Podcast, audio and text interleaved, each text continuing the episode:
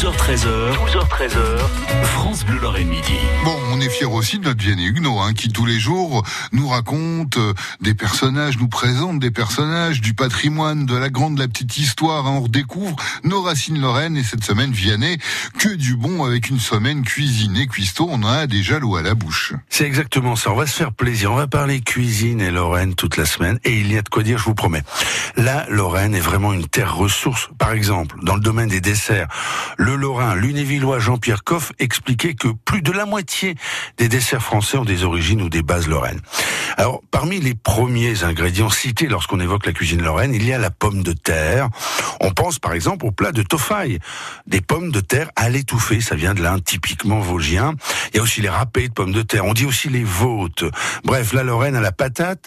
Elle fut une des premières régions françaises, avec l'Alsace, à la consommer, bien avant le célèbre Parmentier. On trouve trace de la pomme de terre dans des récits ou des cahiers de contes de la cour de Lorraine dès la deuxième moitié du XVIIe siècle.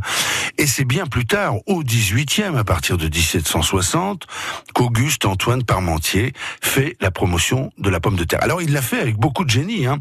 Je vous raconte juste cette anecdote. Pendant la guerre de Sept Ans, Parmentier, qui est pharmacien des armées, est fait prisonnier en Prusse. Il découvre alors la pomme de terre et tout de suite il repère ses valeurs nutritives. Et de retour en France, eh ben il en fait la promotion. Et c'est un parcours du combattant. Les Français, au début, n'en veulent pas de cette pomme de terre. Ils les donnent aux animaux.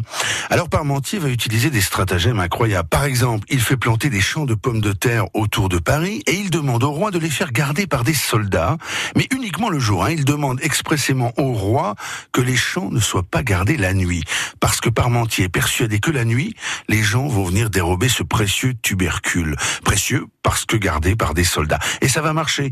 Il y aura plein de vols euh, de pommes de terre pendant la nuit, c'est entre autres grâce à cette opération que la pomme de terre s'est développée. Alors il faut noter à propos de la pomme de terre que la Lorraine produit quelques variétés, notamment la pomme de terre de Breux, dans la Meuse, qui est réputée dans le Nord et en Belgique. Et puis citons le village de Juxay, dans les Vosges, où au 19e siècle, un paysan nommé Didot aurait inventé une variété qui résiste à la maladie. Alors, je reste très prudent et très copain avec le conditionnel, car il y a peu de documents sur cet homme et sur cet épisode de l'histoire de la pomme de terre.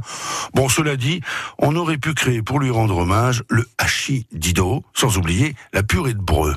Ah bah voilà. Vous inventez des plats lorrains et vous avez raison. La purée de breu, ça je ne la connaissais point. Le hachis parmentier, le hachis d'iso, c'est vrai que c'est, alors si ça vient de chez nous, c'est merveilleux. En tout cas, vous n'avez pas tout entendu? Vous pouvez déjà réécouter ça sur francebleu.fr et Vianney revient demain pour nous parler hmm, bon, bon plan culinaire. 12h13h, 12h13h, France Bleu Lorraine Midi.